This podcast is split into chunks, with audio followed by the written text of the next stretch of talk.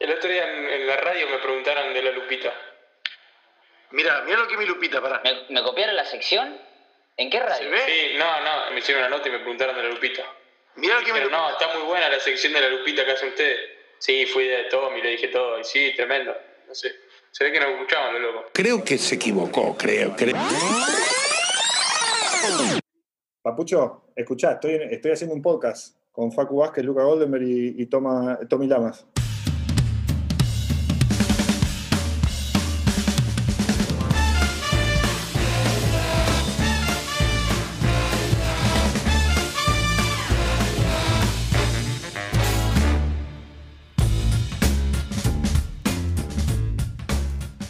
Bueno, muy buenas, bienvenidos al décimo episodio de Nakam Pod, hoy con un invitado internacional, el coach C. Morales, comentarista de ESPN hace muchísimos años para Latinoamérica, una de las voces más reconocidas dentro del, del básquet, gran analista, fue entrenador también. Coach, usted vive en Orlando, ¿no? ¿Cómo anda todo por ahí? Un poco revolucionado con la burbuja, ¿cómo, cómo está todo? Sí, eh, saludos muchachos.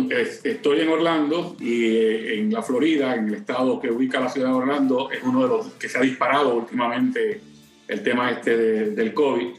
Y, y, hay mucha, específicamente en el condado de Orange, que, que en el que yo vivo, eh, ha habido un aumento grande en las últimas semanas, así que hay que cuidarse bastante hay que salir solamente para los, los, requisitos que haya, ¿no? ya sea una visita al médico o a la farmacia o, al colmado. Eh, pero fuera de eso, tratar de mantenerse lo más posible en la casa y, tratar de, ir bajando un poco la curva, porque acá en donde, en donde vivo está bastante alta. Claro. Está picante la cosa, sí, está como en Argentina. Carlos, eh, volviendo un poquito a, lo que fue la, presentación de Tommy, eh, tocó algo que quería preguntarte. ¿Qué, te genera el saber que, bueno, en conjunto con Álvaro en su momento, eh, son las voces más reconocidas de lo que es por ahí NBA en, Latinoamérica? Uno dice NBA en Latinoamérica y enseguida los asocia a ustedes dos. ¿Qué te genera eso? Pues obviamente uno se siente bien ¿no? cuando el trabajo que uno hace es reconocido y, y a la misma vez eh, aceptado. Eh, específicamente en nuestro caso, eh, tanto el caso de Álvaro como el mío, venimos de, Puerto Rico ambos. Y, y, tú sabes que en todo lo que es Latinoamérica hay muchos gustos distintos, específicamente mucho regionalismo también.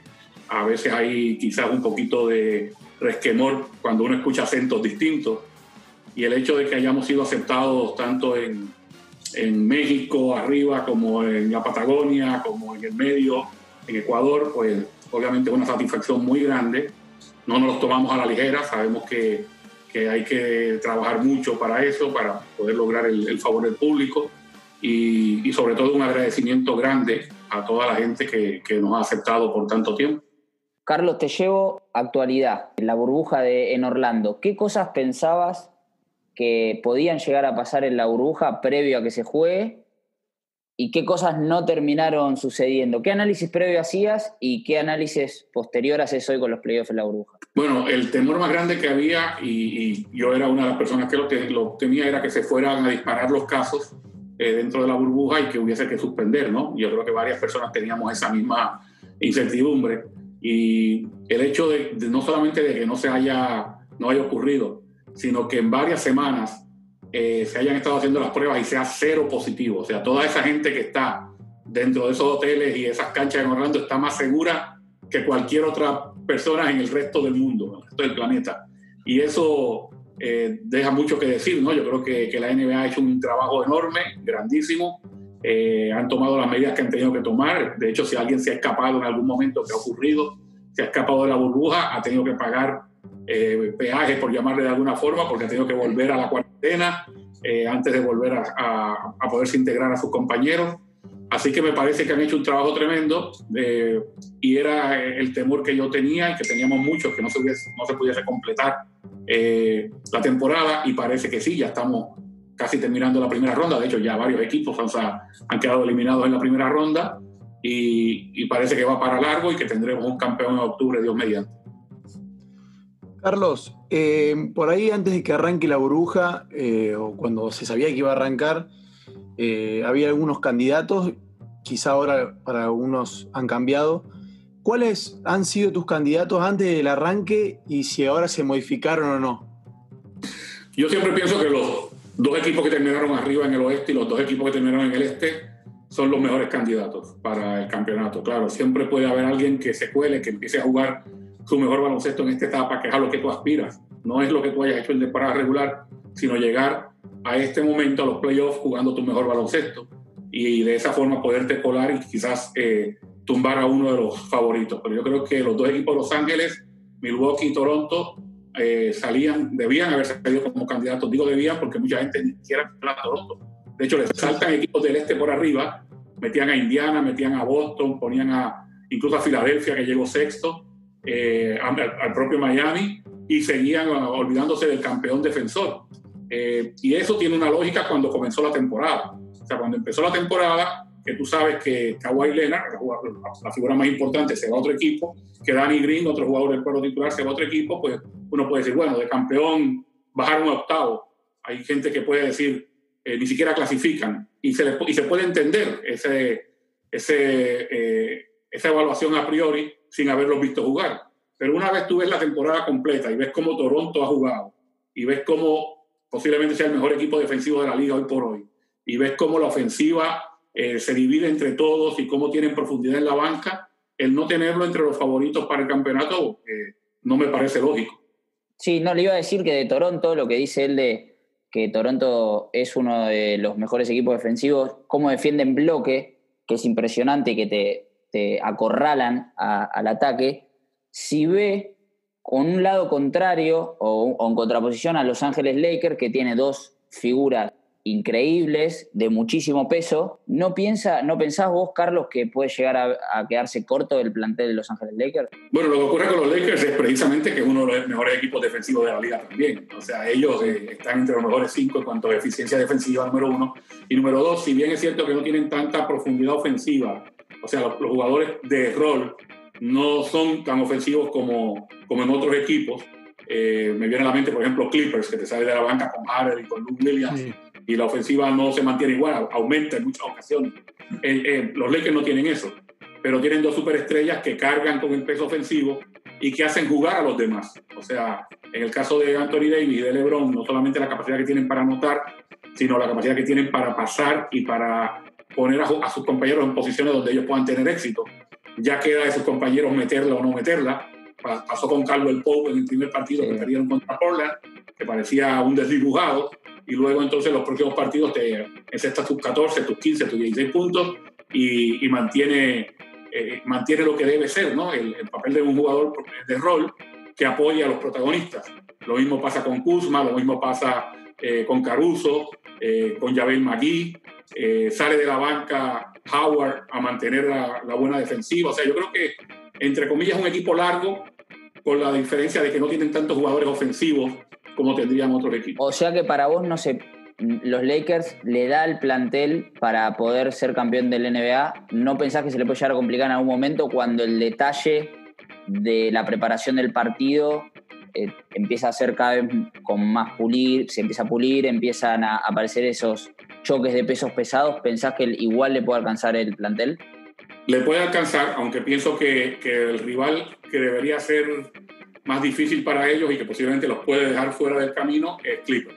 Yo creo que Clippers tiene muchas características de las que tienen los, los Ángeles Lakers, incluyendo las dos superestrellas que hacen jugar mejor a, a, los demás, pero tienen un plantel más largo en ofensiva y no dan nada a ceder en defensa. Cuando ellos quieren defender, de hecho tienen a los dos mejores, a, dos mejores claro. en el mismo equipo, en Kawhi y Paul George, eh, y tienen, perdón Carlos, y tienen, perdón que te interrumpa, y tienen a dos de los tres finalistas para ser el mejor sexto hombre del año. O sea, eso ya te habla de un plantel mucho más largo o, de más peso que viene de la banca.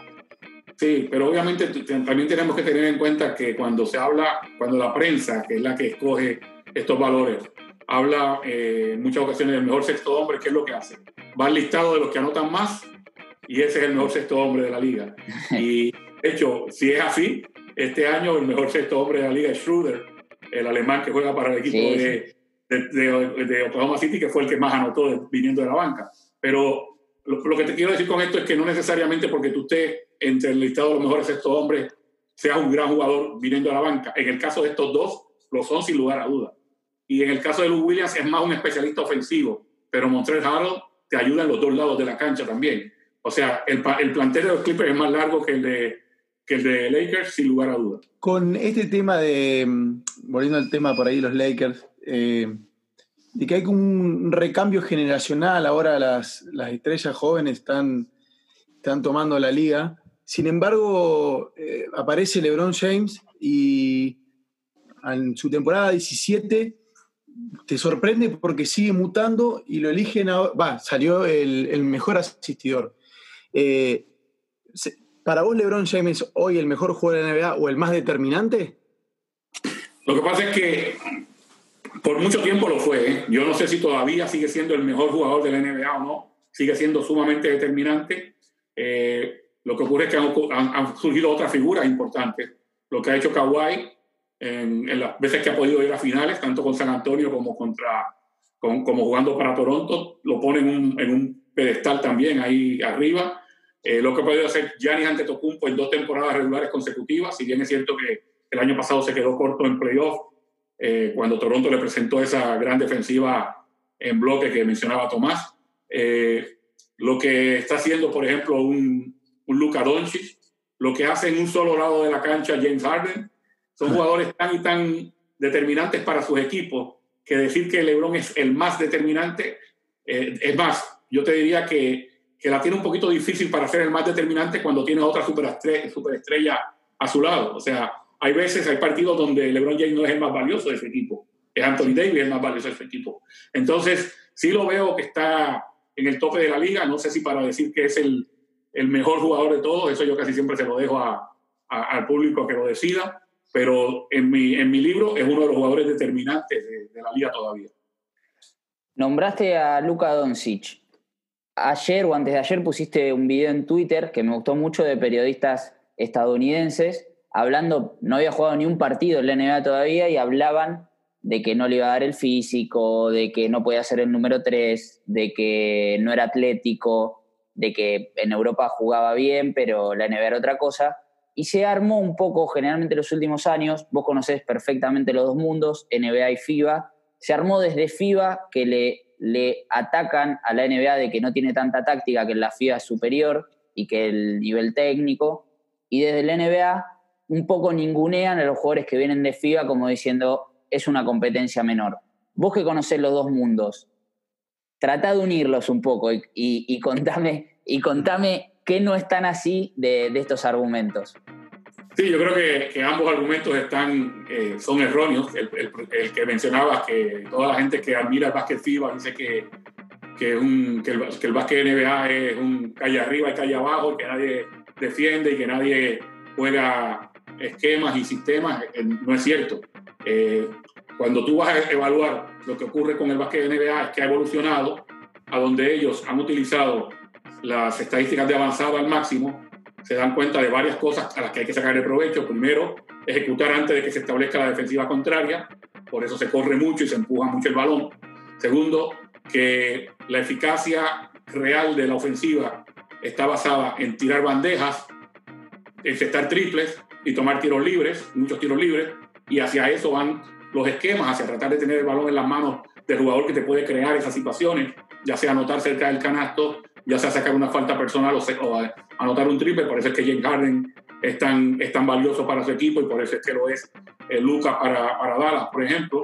Eh, y que además de eso, la liga como tal, la NBA ha puesto unos reglamentos que han querido fomentar más la ofensiva y al querer fomentar más la ofensiva le han atado las manos a la defensa, o sea, le han puesto tantas reglas eh, y tantas restricciones a la defensa que es imposible tú poder frenar una ofensiva como la de hoy día, donde los jugadores han evolucionado, donde las destrezas básicas del juego la dominan no solamente los pequeños, sino los altos también, el driblar, lanzar y, pasar.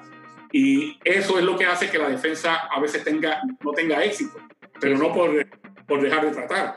O sea, los eh, especialistas defensivos se queman las pestañas noche a noche tratando de ver cómo freno a Harden, cómo freno a Giannis Antetokounmpo, cómo le creamos una pared, eh, cómo cambio defensivas y juego estilo FIBA como como hace Nurse a veces, que te, Sí. te juega un triángulo 2 o un box and one o una zona. O sea, no es que no se, no se trate de defender, se trata y estás perdiendo esa batalla, primero porque la ofensiva ha evolucionado mucho y segundo porque la- las reglas te, te atan una mano. Es como si fueras a, a boxear contra el campeón del mundo y te dijeran, ok, vas contra el campeón del mundo, pero amárrate, una, amárrate la mano de la espalda. Entonces es difícil. Cobrar para Eh, el campeonato. Exacto. Ahora, por el otro lado está la cuestión de que en, en- en Europa hay jugadores muy, muy talentosos. De hecho, hay jugadores estadounidenses que son muy talentosos y que no tuvieron la oportunidad en la NBA por una cuestión de números, porque cuando salieron de la NBA, de la- del universitario, por ejemplo, eh, no fueron drafteados, pasaron por el proceso este de ir a campamentos y al ver- a la liga de verano y no le dieron eh, importancia, se fueron a Europa y se han hecho tremendos jugadores y posiblemente pudieran jugar en la NBA hoy día. O algunos de hecho lo, de hecho lo hacen, como Wanamaker, por ejemplo, Sí. del equipo de Boston. Entonces, eh, hay tanto talento en, en- en el mundo FIBA, especialmente en Europa, cuando está jugando eh, la Euroliga, que tú no puedes, si eres un periodista estadounidense, eh, menospreciar eso, especialmente si no lo conoces, si no lo entiendes.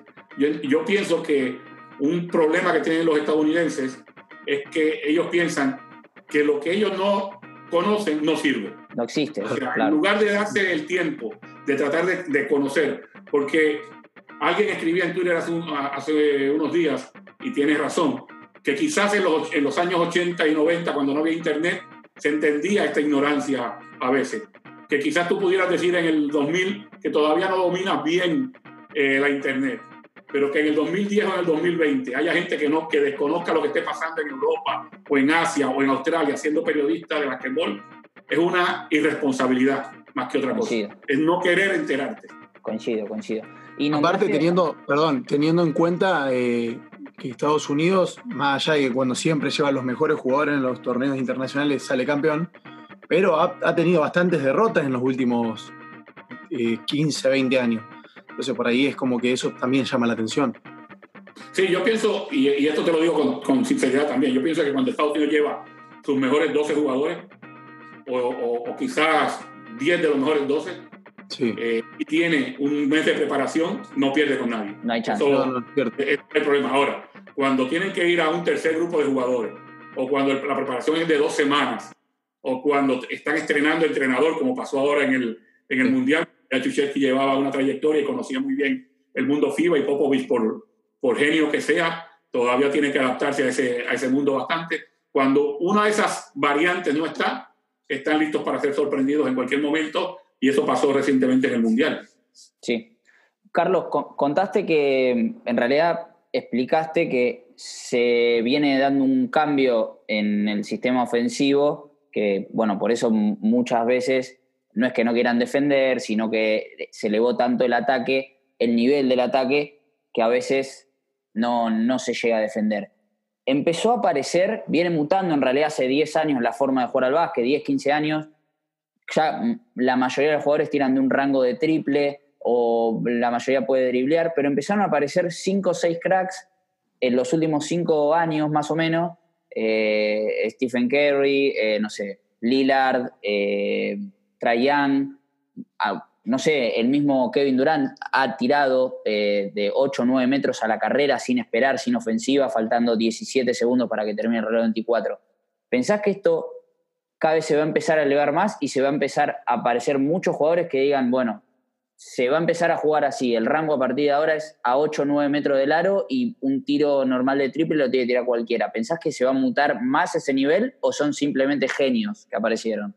Si, si se trabaja para el desarrollo de eso, yo no tengo problema en que se tome el tiro, pero eh, me explico, Tony. Sí, Yo creo que lo- la calidad de un tiro, o sea, si un tiro es bueno o un tiro es malo, depende de quién lo toma. Antes dependía de quién lo tomaba y cuándo lo tomaba. Sí. Hoy día casi, casi cuándo ya está eliminado de la ecuación y depende de quién lo toma. Me explico. Si Damian Lillard quiere lanzar un tiro de media cancha cuando pasa la media cancha, eh, es un buen tiro para él, porque lo ha demostrado ya varias veces y porque el porcentaje que tiene desde esa área eh, es, uno de los porcentajes altos. Si viene a la carrera Stephen Curry y decide que sin nadie abajo para el rebote ofensivo, Y si que se establezca la defensa, él va a tomar un tiro, eh, también se lo puede hacer. Mencionaste a Kevin Durant, pero hay jugadores que van a querer imitar eso, si es que habláramos de tendencia, quisieran imitar eso y no han trabajado para eso, no tienen un porcentaje alto de ahí. Si tú lanzas un 39% cerca de, de la línea de tres puntos y te vas alejando y eso baja al 35, y si cuando estás cerca de la media cancha estás en el 29, pues no deberías estar tomando ese tiro de ahí. Entonces yo creo que la calidad de un tiro no solamente depende de cuándo lo tomas, sino de quién lo toma. Y hoy día hay jugadores que para, para nosotros los mortales ese tiro sería un tiro malísimo y para ellos un tiro rutinario. Los tiros empiezan a venir con nombre propio, digamos. Exactamente. exactamente. Sí, sí. Carlos, bueno, siempre teniendo en cuenta de que tu, tu carrera comenzó como entrenador y para después pasar a ser comentarista, eh, ¿Se te hizo difícil el dejar eh, la, la, cotidianeidad de ser entrenador, de estar en el vestuario, de compartir con, con, los jugadores los viajes, para pasar a ser comentarista y por ahí es un, un rol un poco más tranquilo en ese sentido? Mira, yo traté de, de no alejarme de todo, del todo del, del, coaching cuando en el 2000 decidí empezar a trabajar para ESPN. Todavía ese año me quedaba, en lo que es el verano nuestro, me quedaba una, una campaña con con Vaqueros de Bayamón en la liga profesional. Sí. Ya en octubre de ese año 2000 fue que me hicieron la oferta de tres años, donde no iba a ser posible que, que hiciera las dos cosas, pero siempre tenía los veranos abiertos. O sea, una vez terminada la temporada de NBA, eh, casi siempre por ahí por el, entre el 15 y el 20 de junio, tenía el resto de junio, julio, agosto y septiembre para hacer distintas cosas y lo que trataba de hacer era mantenerme activo, eh, ya fuera ayudando en los equipos en los que dirigía, en los que jugaban mis hijos, que cuando nos mudamos acá a la Florida siguieron jugando en el, no solamente en la high school, eh, sino en lo que llaman en los programas de EAU, y casi siempre eh, los, coaches, los que tenían el tiempo para dirigir el equipo, porque yo no lo tenía, me ponían a mí de asistente, me ponían para que estuviera en, en la banca con ellos, fuimos a un par de torneos nacionales y demás, así que me mantuve activo de esa forma por los primeros tres o cuatro años, y luego entonces vino también una invitación que me hizo la Federación de Baloncesto de Puerto Rico en el 2003, para convertirme en asesor de las selecciones juveniles. Con eso iba los veranos a Puerto Rico, viajamos a, a un par de mundiales, a un par, un par de clasificatorios también. Eh, a, eh, a, partir del 2010, 2011, me empezó a surgir una oportunidad de hacer giras por Latinoamérica dando clínicas y seminarios. Y en el mismo 2011, eh, Flor Merende me nombró nuevamente asistente. Él, él dice que entrenador asociado por, quizás por el respeto a la trayectoria, pero era realmente eh, primer asistente de Flor Meléndez en la selección grande. Estuve con él dos años y luego también con Paco Olmos. O sea que lo que yo he procurado hacer es mantenerme lo más activo posible en el coaching. Si bien es cierto que conflige totalmente durante la temporada de NBA por lo otro que hago, cuando tengo tiempo libre trato de, de mantenerme. Nosotros le llamamos eh, a, a, esto de ser entrenador, yo creo que tú nunca dejas de ser entrenador. Y y nosotros en Puerto Rico le llamamos la fiebre, cuando tú quieres, tienes, tienes algo que, que, te, que te haga. Y el mantenernos haciendo esto, ayudamos a matar la fiebre. O sea, ayudamos de alguna forma a que ese, ese gusanito que está ahí dentro de uno tratando de decirte, hey, no, no te quites de esto, bueno, tratar de mantenernos activos de alguna manera. Carlos, mi pregunta va hacia ahora hacia el máximo referente que tenemos hoy, mejor jugador de Argentina es Campaso, por lejos. Conocés vos un jugador, lo, lo tuviste cerca, sabés quién es, le viste toda la trayectoria, como JJ Barea. Se comenta por ahí que Campaso, por la estatura, que no podría, por el físico, ¿vos pensás que es un impedimento o ya es claro que no? No, obviamente no lo es. O sea, ya está demostrado que los jugadores de, de eh, los jugadores de, de, alta estatura, de mucha estatura, de 2 metros 20, 2 metros 13, 2 metros 15, que no tengan destrezas y talento duran muy poco en el alto nivel. Los jugadores de mediana estatura que no tengan talento duran muy poco en el alto nivel. Y así pasa también con los jugadores de pequeña estatura, ni siquiera llegan al alto nivel. Pero los que tienen talento, los que tienen destrezas, los que tienen esa, ese saber jugar, eh, ese, ese don divino que, con el que a veces se nace y luego entonces lo desarrolla, esos pueden hacer una carrera. Y en el caso, por ejemplo, de Barea, Barea nunca ha sido una estrella de la NBA, ni siquiera fue un, un partido de estrellas, pero fue campeón de la NBA, ha sido tanto jugador sustituto como jugador titular, se ha mantenido por una carrera con, con lesiones también de 14 años. Sí, sí, con sí. de estatura, 5 o 10 de estatura. Entonces, eh, estamos hablando de que Campazo en este momento es una versión mejorada de Varela, porque en este momento está a, en- a plena, en plenitud de su velocidad, su capacidad atlética, su toma de decisiones a, a la carrera, el poder también jugar baloncesto atemperado de media cancha, el tiro que tiene, la capacidad para, para armar el liderazgo. Yo no tengo duda alguna, pero De que se va a adaptar. de que él en la NBA pudiera jugar sin problemas. Y claro, su carrera a lo mejor no sería tan larga porque está llegando casi a los, a A los los 30 años de la NBA, pero de que le puede sacar, qué sé yo, 7, 8 años a la liga, sin problema alguno. El pin pod, Carlos, es. eh, te puedes explayar un poquito. Álvaro Mar- le puso como que puedes responder con el reloj de 24 segundos. Como que tenés que tomar una decisión rápida, pero no apurado. Mi primera pregunta del pin pod es: ¿cuál es el jugador más loco que dirigiste y por qué? Esos locos lindos que siempre tiene el, el deporte. Eh, tuve un jugador que hoy día es entrenador, se llama Reyes Ortiz, Yun Yun. Lo dirigí desde, los, desde que tenía 13 años eh, con un compañero, mi compañero de, de, eh, en, en el equipo se llama Eli Sarri. Eh, en los equipos que Eli dirigía, yo era su asistente solamente para encargarme de dirigir a Yun Yun. No. En los equipos que yo era coach, él era mi asistente y se encargaba solamente de Yun Yun. ¿Pero qué tenía un cuidador, Jun Jun? Nada más. Lo que pasa es que se- eh, era un muchacho tan y tan hiperactivo que en todo momento se salía de los esquemas y a veces queríamos jugar media cancha y él la lanzaba o queríamos eh, defender sólido y él se salía, iba a hacer una doble marca, eh, venía del, del timeout y estaba discutiendo con los árbitros. Entonces, un- una persona encargada de, de Yuyun. Estamos jugando eh, la final de juvenil en Puerto Rico, eh, un partido que está al rojo vivo. Obviamente él es prospecto para la, la máxima categoría, para la categoría superior. Venimos al timeout y me pregunta, Carlos, ¿tú crees que yo llegue al baloncesto superior? Y yo digo, lo, lo menos que esperamos es hablar de eso en este momento, pero como decía, es un loco divino, es una persona que quiero muchísimo, eh, que fue, que me dio campeonato luego en la, en la temporada en la Liga Superior ayudándome con San Germán porque era un, un gran jugador defensivo y que hoy día, vi- viviendo en el estado de Virginia, eh, es, es entrenador. Jun Jun. Lo voy a buscar a Jun Jun. Sí. Rey Ortiz es el nombre. Carlos, eh, equipo que más te gustó, eh, que más disfrutaste dirigir. Eh, bueno, hubo, hubo varios equipos que, eh, que en, en distintos niveles hubo tantos equipos que uno le gustó. Obviamente, para mí fue un gran honor dirigir la selección de Puerto Rico. Eh, estuve cinco años con Atléticos de San Germán. El primer año que dirigí en la liga fue un año hermoso porque Indios de Canóvanas me aceptó como si, fue, como si yo fuera un veterano de, de mil campañas. Eh, pero también, obviamente, me, me gustó dirigir en el nivel de high school en Puerto Rico, al Colegio Marista. Así que dar- darte un solo equipo que fue el, el favorito sería muy, muy difícil para mí. Tenés que elegir un entrenador y un jugador para arrancar una franquicia hoy. ¿Qué le- ¿Cuáles elegís? Bueno, entrenador, si todavía lo quiere hacer y tiene la energía, sería Greg Popovich. Eh, te digo eso porque ya está quizás posiblemente más cercano al final de su carrera que al comienzo. Y jugador para comenzar una, una franquicia hoy, que me dé solidez en ambos lados de la cancha. Eh, yo sé que la gente, lo, lo nuevo, de hecho hoy hubo una, en ESPN, en el doméstico, hubo una encuesta sobre si empezaría la franquicia con Giannis Antetokounmpo o con Luka Doncic.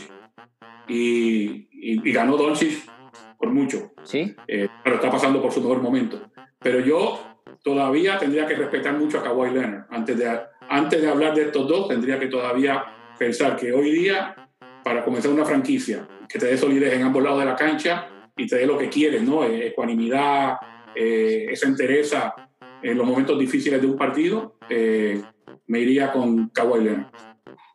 Perfecto. Bueno, ahora te sacamos del mundo del básquet y quizá esta pregunta sea la más difícil. Para algunos ha sido bastante difícil, para otros un poco más fácil.